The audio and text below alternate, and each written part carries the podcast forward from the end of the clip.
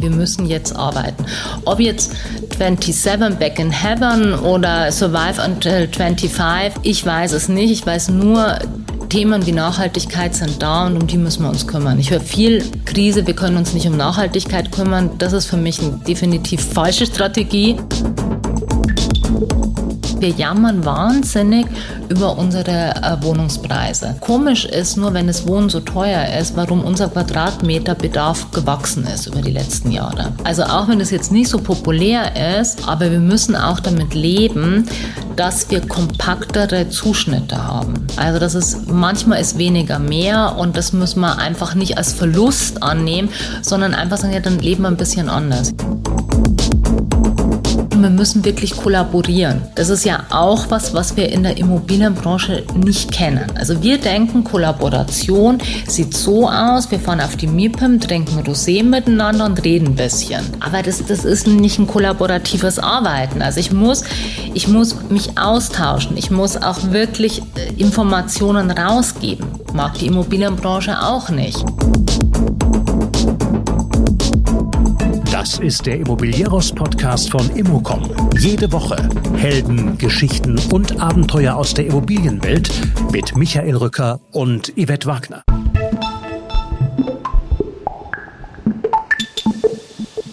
Wir sind geprägt von einer eingeschränkten Innovationsbegeisterung. Das einfach mal machen gehöre nicht so zu unserer DNA, sagt Isabella Chacon.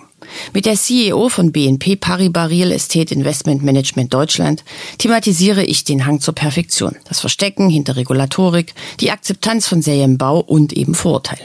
Isabella Chacon gibt mir einen Eindruck davon, was eine Managerin des Jahres ausmacht. Klar, strategisch und inspirierend. Verantwortung und Diversität in den Vordergrund schieben. Wir sprechen also über den Mut in Krisenzeiten, über soziale Rendite, die aus ihrer Sicht nicht als Gefahr gesehen, sondern genau wie die Energy Performance eines Hauses bewertet werden sollte. Es geht natürlich auch um das Geschäft. Um 30 Milliarden Assets under Management in den europäischen Kernmärkten. Residential-Ankäufe in Japan, Camping-Crowds in Frankreich als Assetklasse, den Bedarf an sozialer Infrastruktur, Pionierarbeit bei Artikel 9 Fonds und ein intransparentes transparenten Healthcare-Markt.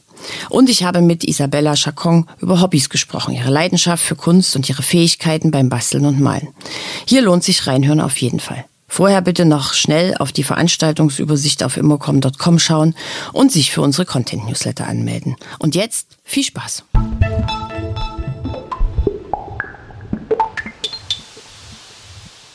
Immobilieros Podcast heute zu Gast in München. Mir gegenüber sitzt eine Frau, mit der ich schon sehr lange einen Podcast machen möchte. Es gab auch schon diverse Versuche, es hat nie geklappt. Deshalb freue ich mich ganz besonders.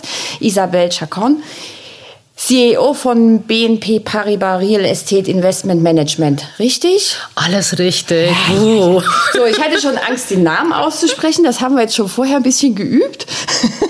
Ich freue mich sehr, äh, dass wir jetzt uns endlich zusammengefunden haben. Ähm, Sie sind im Sommer 2023 zur Managerin des Jahres gewählt worden. Wir sind in Krisenzeiten. Was macht denn da eine gute Managerin aus? Was macht Sie denn als Managerin aus?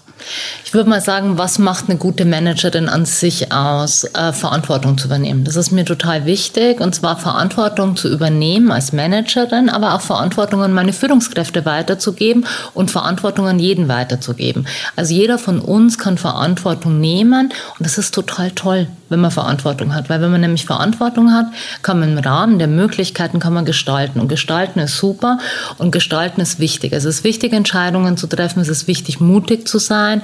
Was in Krisenzeiten natürlich auch wichtig ist, es wirklich da zu sein, eine Visibilität zu geben.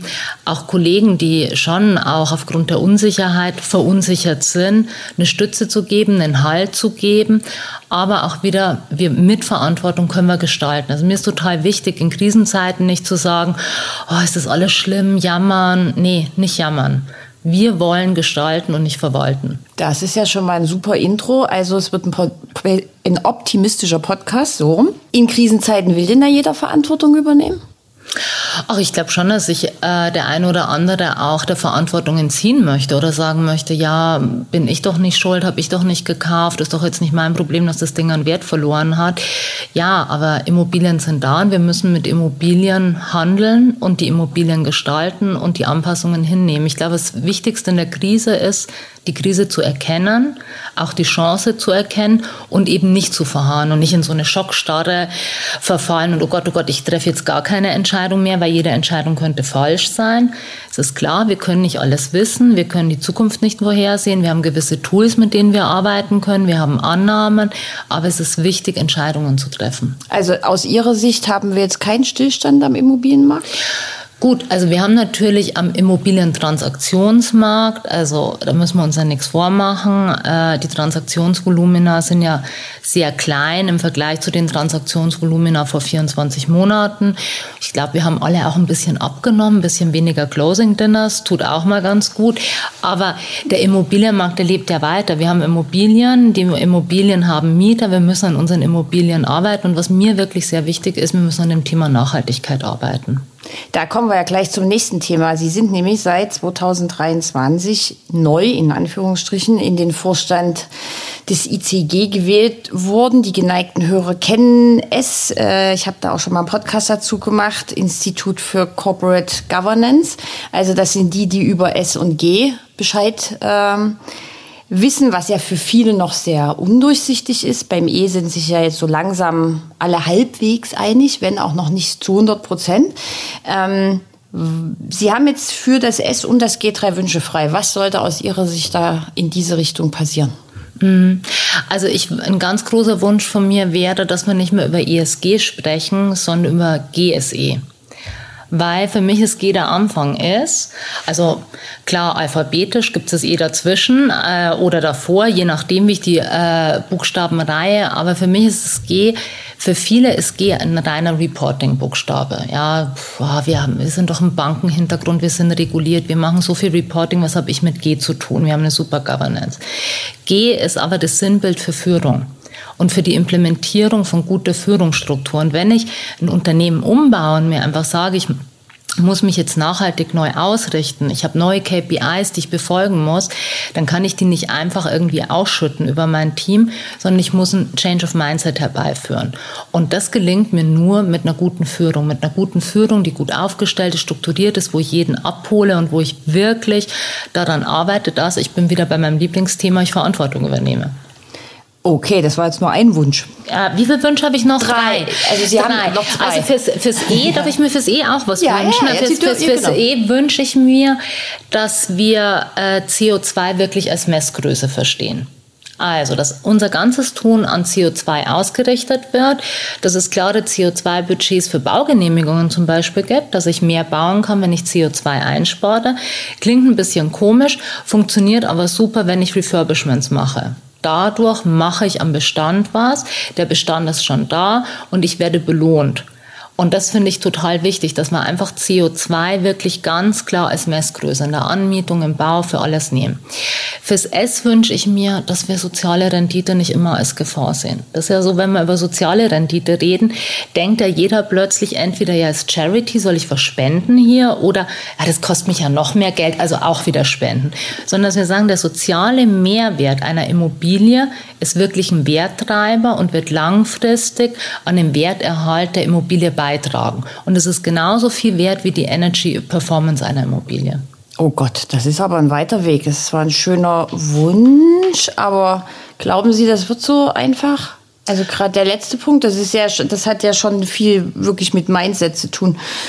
Ja, aber ich mache mal ein Beispiel. Also wenn ich mir zum Beispiel jetzt konkret auf eine Immobilie mir das angucke. Also wir haben eine Immobilie gekauft, das ist eine Healthcare-Immobilie, äh, stationäre Pflege gepaart mit ge äh, betreuten Wohnen und Kindergarten. Warum betone ich das Thema Kindergarten so?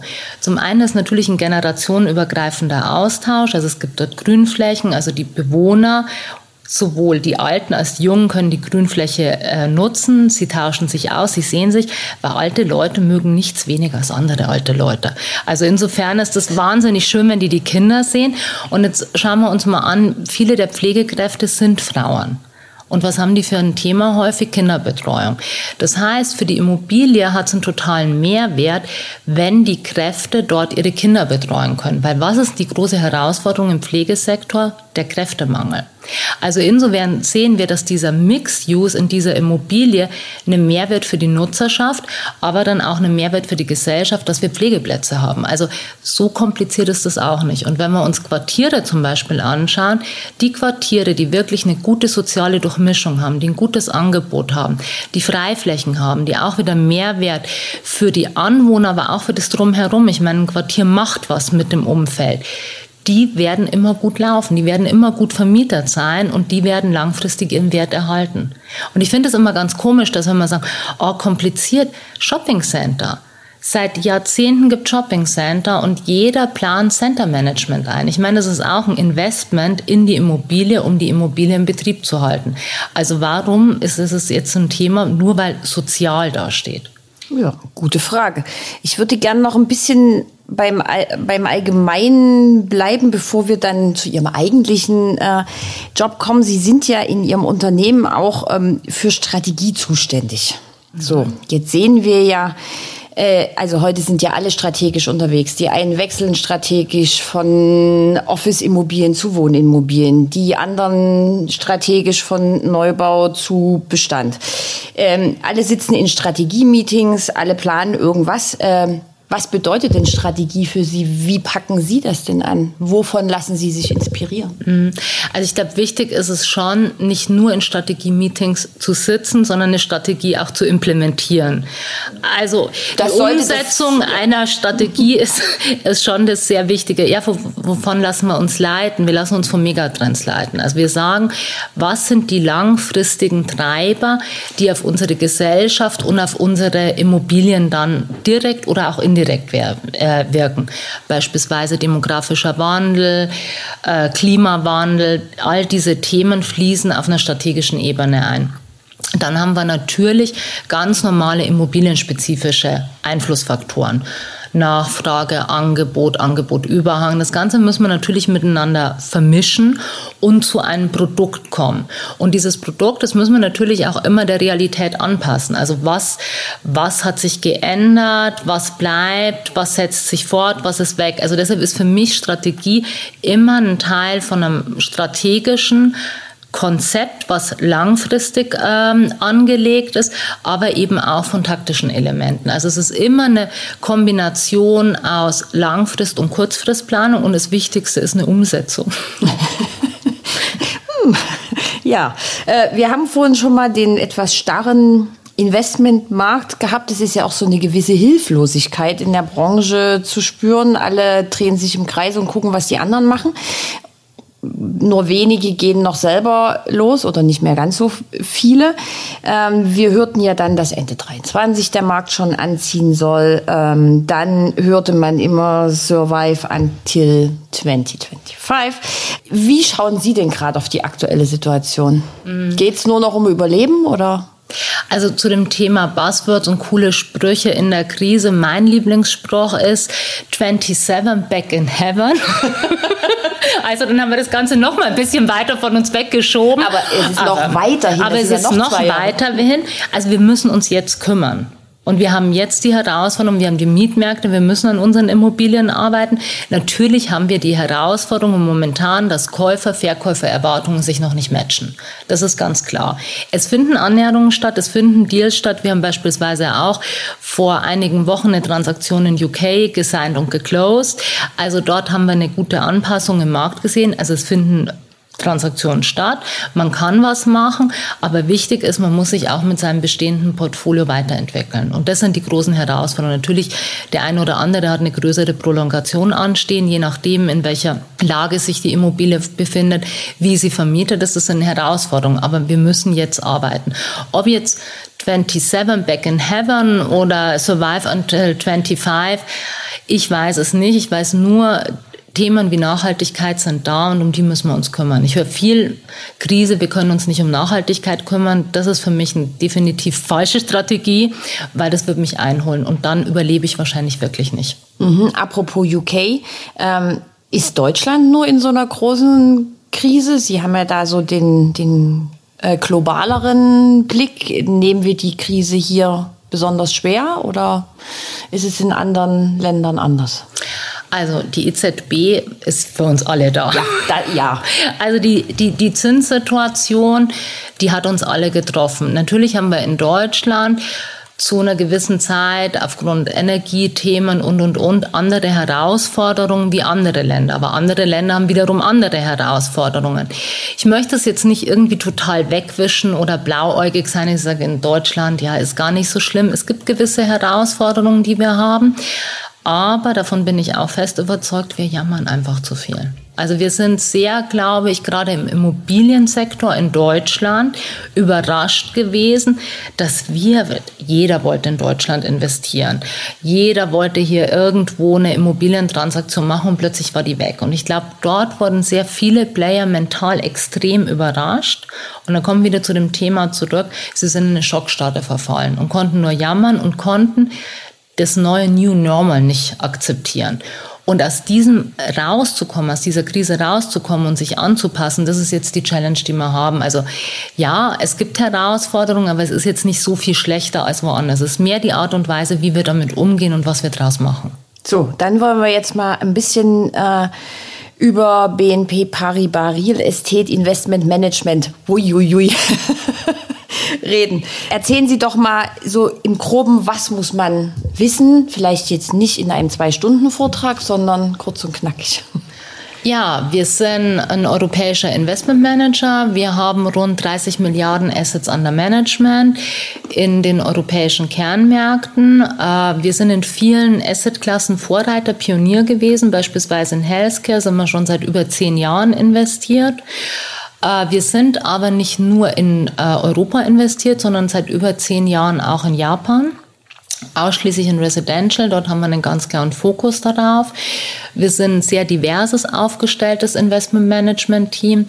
Und wir haben eine sehr breite Produktpalette, die eben von Healthcare bis hin zu Campinggrounds in Frankreich reicht.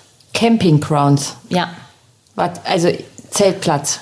Ja, Campingplätze. Das ist eine wirkliche Assetklasse in, in Frankreich. Das ist auch so spannend, wie sich auch der Tourismus hinentwickelt. Mit Sicherheit kennen Sie so Themen wie Clamping. Äh, und das haben wir sehr früh erkannt und haben dort sehr, konnten zu sehr interessanten Renditen einkaufen. Und das ist in, in dem Bereich, in Frankreich, in Südeuropa ein ganz spannender Markt.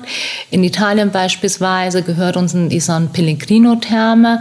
Aber wir haben natürlich auch wieder Office-Immobilien. Also wir haben einen sehr großen Office-Anteil, obwohl wir vor fünf Jahren neben Healthcare, was wir schon früher gemacht haben, breit diversifiziert sind, auch in andere Asset-Klassen. Aber wir haben natürlich immer noch einen Anteil von 40 Prozent Prozent Office in unserem äh, Portfolio.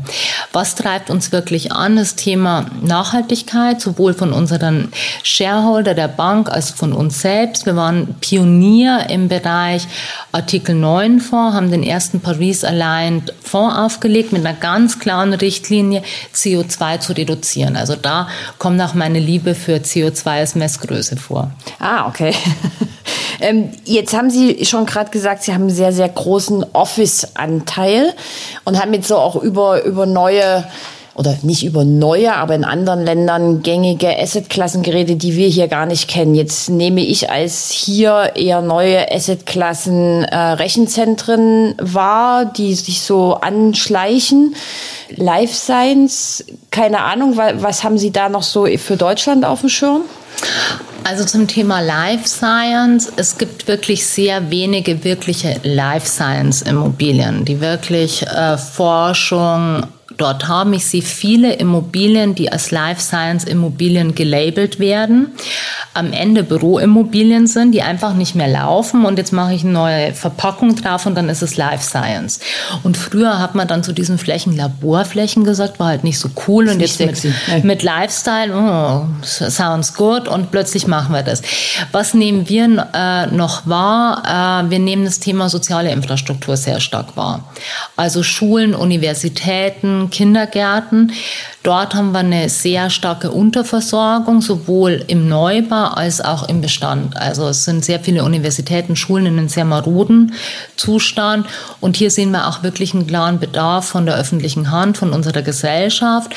wo man auch wieder sind wir wieder beim Thema Social Impact. Mit solchen Immobilien kann ich halt wirklich einen gesellschaftlichen Mehrwert schaffen. Mhm. Ansonsten ist, glaube ich, wirklich was, was wir einfach verstehen müssen, dass es Büroimmobilie oder diese an sich dieser starre Blick auf Immobilien, dass Immobilien sortenrein sein müssen. Sie müssen eine Logistikimmobilie sein mit einer reinen Logistiknutzung, Büro mit Büro, Logistik, äh, Logistik hatte ich schon, Einzelhandel mit Einzelhandel, das wird es nicht mehr geben. Also wir werden mehr gemischt genutzte Immobilien sehen.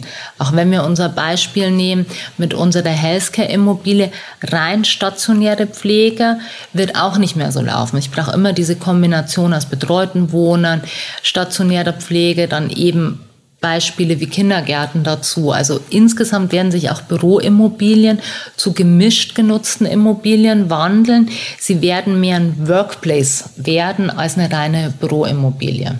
Mhm. Was sagen Sie zur Hotelisierung von Büroimmobilien, was auch gerade ja einige vor sich hertragen als Trend?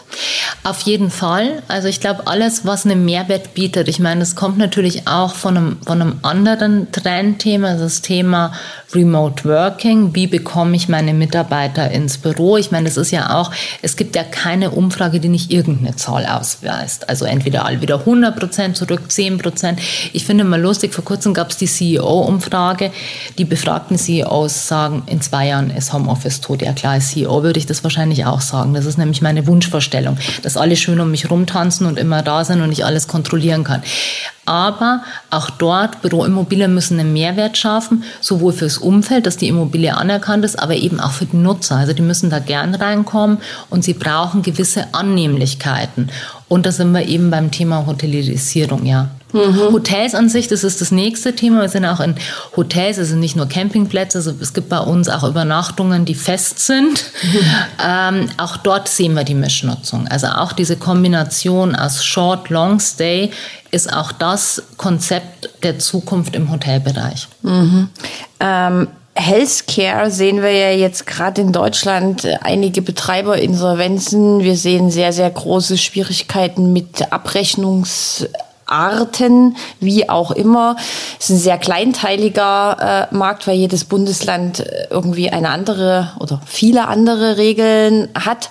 Wie blicken Sie auf den Markt? Also, weil Sie sagen ja, Sie waren da Pionier, auch schon in Deutschland investiert, oder?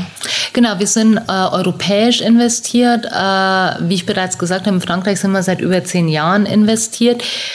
Äh, grundsätzlich, wenn wir jetzt Deutschland mit Frankreich vergleichen, ist der französische Markt viel institutioneller. Also in Deutschland haben wir sehr, einen sehr breit gefächerten, sehr granularen Healthcare-Markt, das stimmt.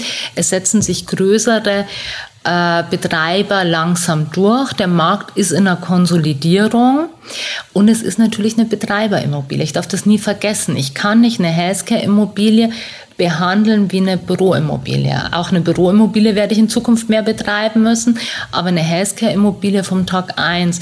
Und in Deutschland sehe ich äh, im Vergleich zum internationalen Bereich noch den deutlichen Unterschied in der Transparenz. Wenn ich mir Mietverträge in Frankreich ansehe, gibt es deutlich erhöhte Reporting-Verpflichtungen als in Deutschland. Jetzt kann man sagen, ja, was willst du denn mit den ganzen Daten? Naja, wenn ich mehr Daten habe, dann kann ich was messen und was ich messen kann, kann ich managen und ich merke es halt früher, wenn mein Betreiber ein Problem bekommt. Insgesamt ist in Deutschland halt einfach wahnsinnig viel zusammengekommen. Wir haben Fachkräftemangel, wir hatten gestiegene Energiekosten, wir haben die Indexierung ist äh, durch die Inflation in die Höhe gegangen, so dass sehr viele negative Effekte auf einmal eingewirkt haben. Nichtsdestotrotz ist das weiter für uns Thema Megatrends eine wahnsinnig wichtige Assetklasse, die wir bedienen müssen und wir haben auch eine Verantwortung. Also wir können jetzt nicht wegen ein, zwei, drei Insolvenzen die komplette Assetklasse verdammen. Das fände ich wirklich eine falsche Einstellung, auch aus dem Thema Verantwortung, sozialer Impact durch Investments. Natürlich muss man sich seinen Betreiber genau anschauen. Hm, gut, ja. Das musste man aber früher, glaube genau. ich, auch schon. Das muss man auch in Zeiten, wenn keine Krise ist. Ähm, Jetzt haben Sie ja schon gesagt, Sie haben äh, Office-Immobilien, äh, haben Sie ja im, im Portfolio. Ähm, wir sehen jetzt ja sehr wenig Neubau. Wie fokussieren Sie denn jetzt Ihre Ankäufe? Worauf? Mhm. Das kommt wirklich auf die Assetklasse an, aber was wir uns natürlich ansehen, und da sehen wir schon die Opportunitäten auch für 2024, ist äh, Refurbishments, äh, komplette Nutzungsänderungen, CO2-Reduktion im Bestand. Da sehen wir viele, äh, viele Möglichkeiten. Aber insgesamt betrachten wir Immobilien. Also wenn ich mir heute eine Office-Nutzung ansehen würde, würde ich mich immer fragen, welche zusätzlichen Nutzungsarten kann ich beimischen, um die Immobilie ähm, attraktiv zu machen. Wie gesagt, das tolle Tip-Top-Neubau, ESG-konforme Objekt sehe ich nicht, brauche ich vielleicht nicht, weil ist es vielleicht auch besser, mal eins zu refurbischen. Okay. Ja, ich las in einem Interview, da wurden Sie auch gefragt, äh, Abriss und so, nein, alles stehen lassen und äh, revitalisieren wenn es wirtschaftlich machbar genau. ist. Also genau. nicht um jeden Preis, ja. aber über Wohnen haben wir noch gar nicht mhm. geredet. Spielt mhm. Wohnen bei Ihnen gar keine Rolle? Auf jeden Fall. Also und zwar nicht nur in Japan, ja, eben. sondern gerade in Deutschland, weil auch da haben wir wirklich ein großes gesellschaftliches Thema.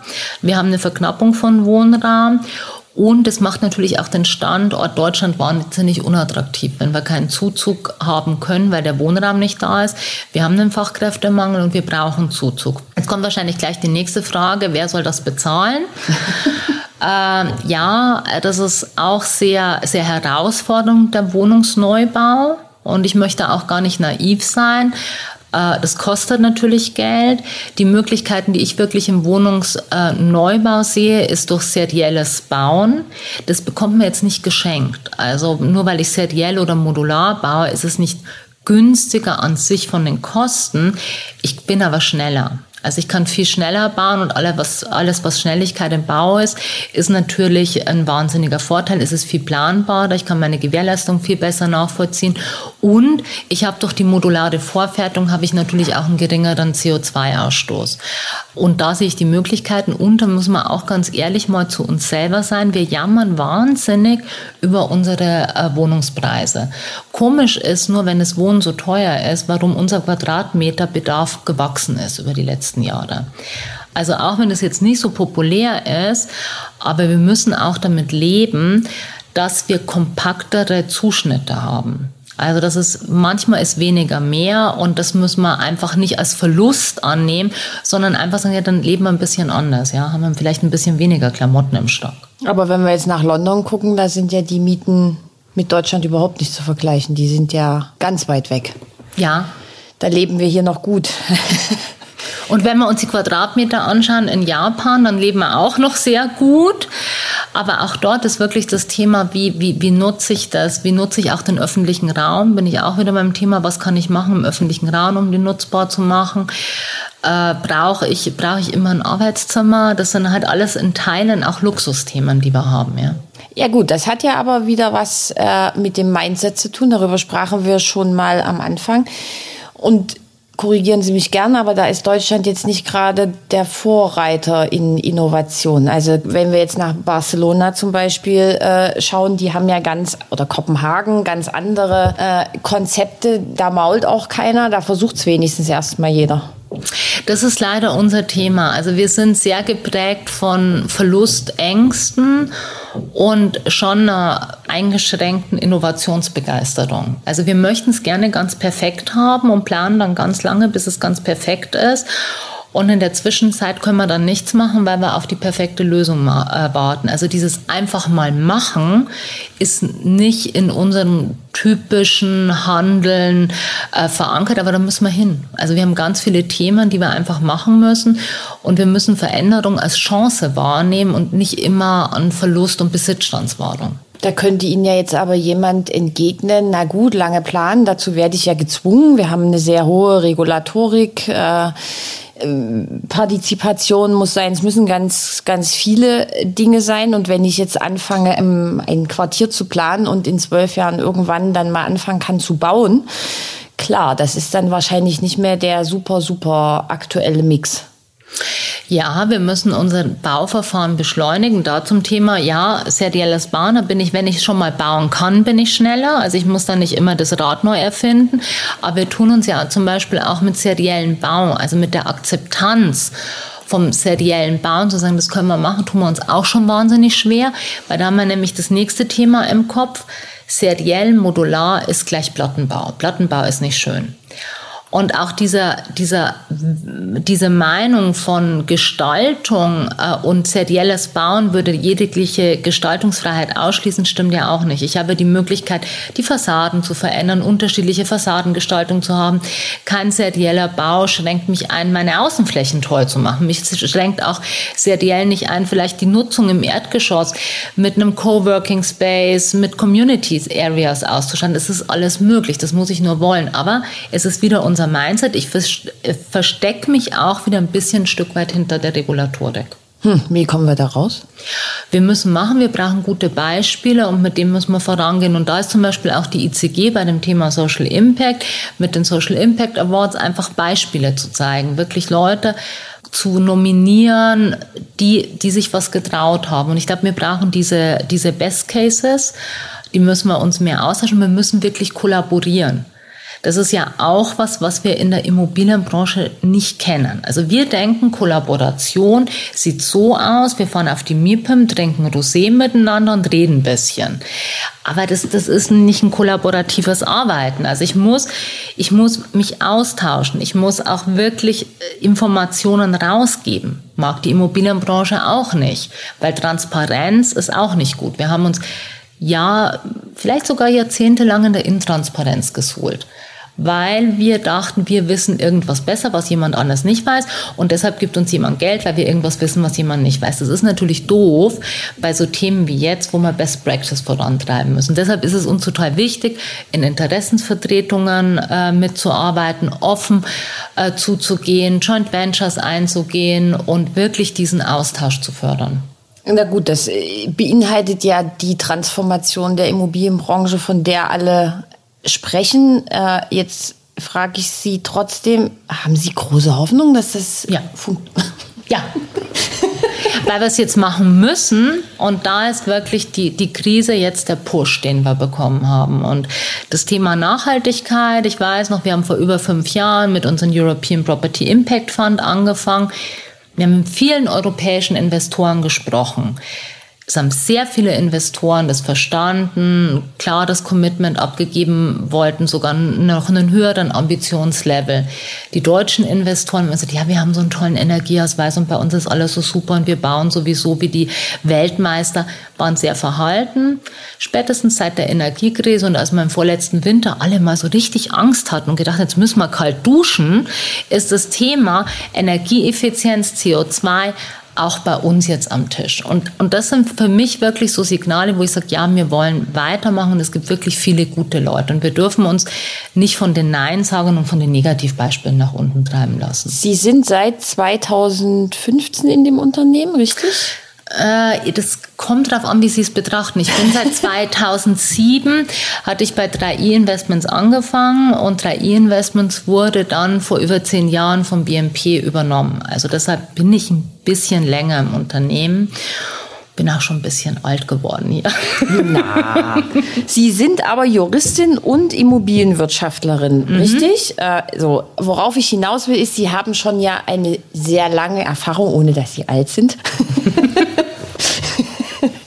Jetzt haben Sie schon so ein paar Mal gesagt, als wir damals angefangen haben und da waren wir die Ersten, die das gemacht haben. Äh, was war Ihre innovativste Idee in Ihrem Arbeitsleben äh, bisher und wo sehen Sie, also was haben Sie aus Ihrer Karriere mitgenommen, wo Sie sagen, das muss jetzt so sein, weil das war schon mal irgendwann so? Also was ich wirklich mitgenommen habe, ist unser starker Nachhaltigkeitsfokus. Also das ist wirklich das, was mich antreibt, wo ich einfach sage, das ist das übergeordnete Ziel. Natürlich haben wir als Unternehmen wirtschaftliche Ziele, die wir erreichen müssen. Aber diese wirtschaftlichen Ziele, die werden nachhaltig nicht werthaltig sein, wenn wir das Thema Nachhaltigkeit nicht drin haben. Und die Nachhaltigkeitsstrategie der Bank und äh, des Investmentmanagementbereichs ist wirklich für mich auch intrinsische Motivation, dass ich hier wirklich einen Beitrag zu einer zu der sozialen und ökologischen Transformation leisten kann. Und das ist für mich mein persönliches USP bei BMP. Wirklich, ja? Ja. Spannend, ja. ich finde das ähm, wirklich äh, spannend. Da wird auch mit den, mit den Armen mitgezeichnet. Das kann ja jetzt hier keiner sehen. Sie sind ja froh, dass wir nicht noch ein Foto machen müssen. Äh, ein Thema, für das Sie sich auch sehr, sehr stark einsetzen, Frauen in der Immobilienbranche. Mhm. Ich las, dass äh, Ihnen das sehr, sehr wichtig ist, dass, dass Frauen auch vorankommen. Sie sind ja jetzt auch eine der wenigen Führungspersönlichkeiten, die wir in der Immobilienbranche haben. Zum Glück gibt es auch noch ein paar andere. Das hat sich ja in den letzten Jahren tatsächlich ähm, entwickelt. Wie, wie sehen Sie das? Haben es Frauen jetzt einfacher?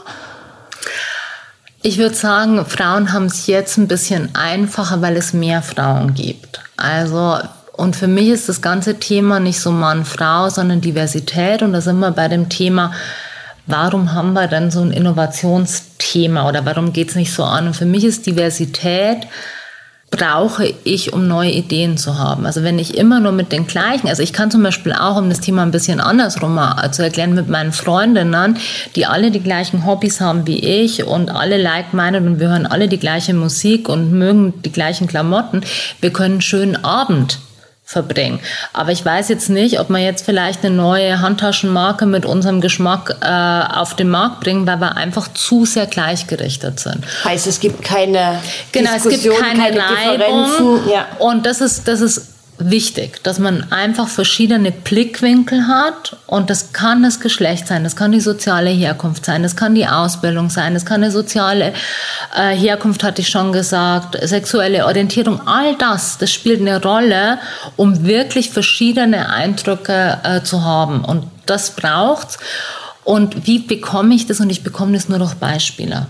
Also als ich hier angefangen habe, ich meine, ich habe es mir halt nicht ausgesucht, damals 2007 in der Rechtsabteilung, da war ich echt noch jung und da war ich die, jung, die jüngste Frau im Unternehmen und ich war auch die einzige Frau in so einer Art Stabstelle, weil Rechtsabteilung war schon was. Also hm, direkte Reporting-Line zur Geschäftsführung. Also war ich schon stolz auf mich. Und ich habe das damals nicht hinterfragt, weil da waren halt einfach keine Frauen und das war halt so. Und das, als ich mich dann weiterentwickelt habe und auch im Transaktionsbereich gearbeitet habe, war ich am Anfang für Transaktionen in Frankreich zuständig.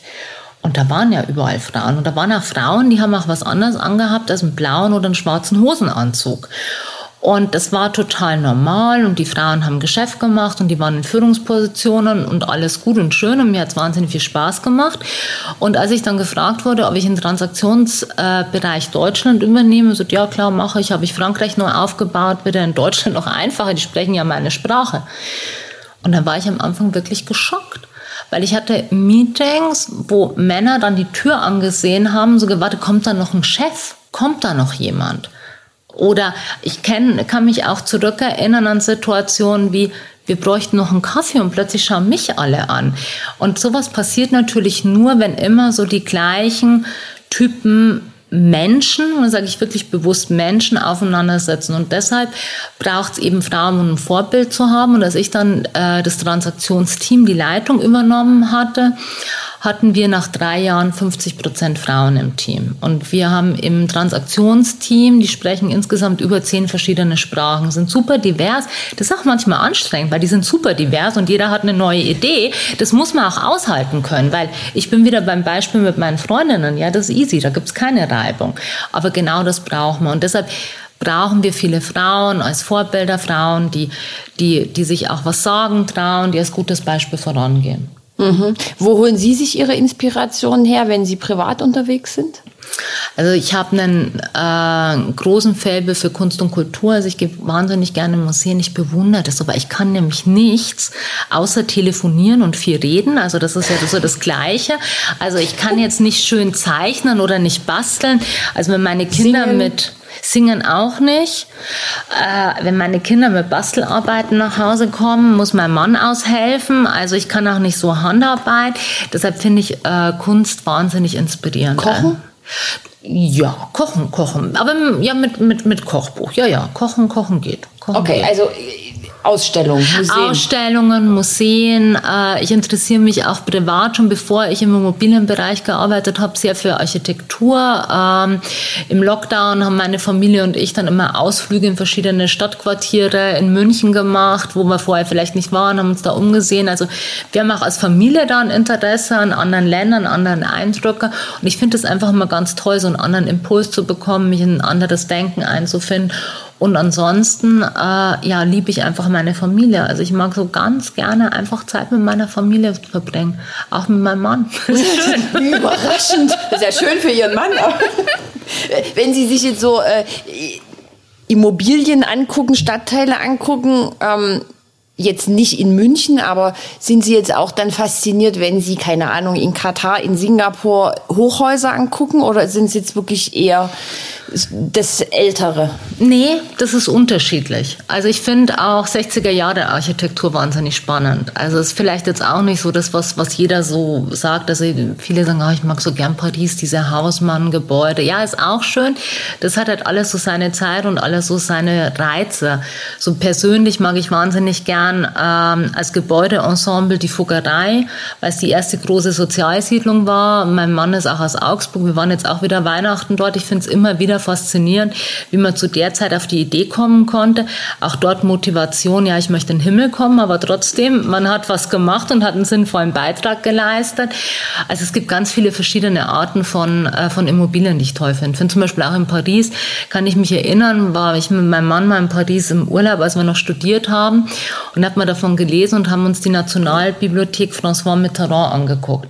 Also wir waren natürlich auch romantisch am Eiffelturm. Ja, also wir sind nicht irgendwie totale irre Immobilienleute, aber wir haben uns auch das angeguckt. Das war damals in der Quartiersentwicklung komplett neu und das erste Gebäude, was fertig war, das war wie so ein UFO. Das stand da ganz modern, vernetzt und so. Also das ist einfach spannend, weil Immobilien geben Leben Raum. Also das hat die ZIA geprägt und das ist, finde ich, das trifft so, weil sie einfach die Wirkung haben auf die Gesellschaft, auf das Surrounding, auf die Nutzer. Wie fühle ich mich, wenn ich in einer Immobilie bin? Also das finde ich super spannend.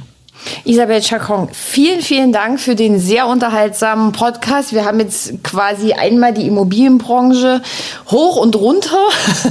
Dazu noch ein bisschen was Privates. Vielen, vielen Dank für das Gespräch. Gerne, gerne. Hat mir Spaß gemacht. Danke.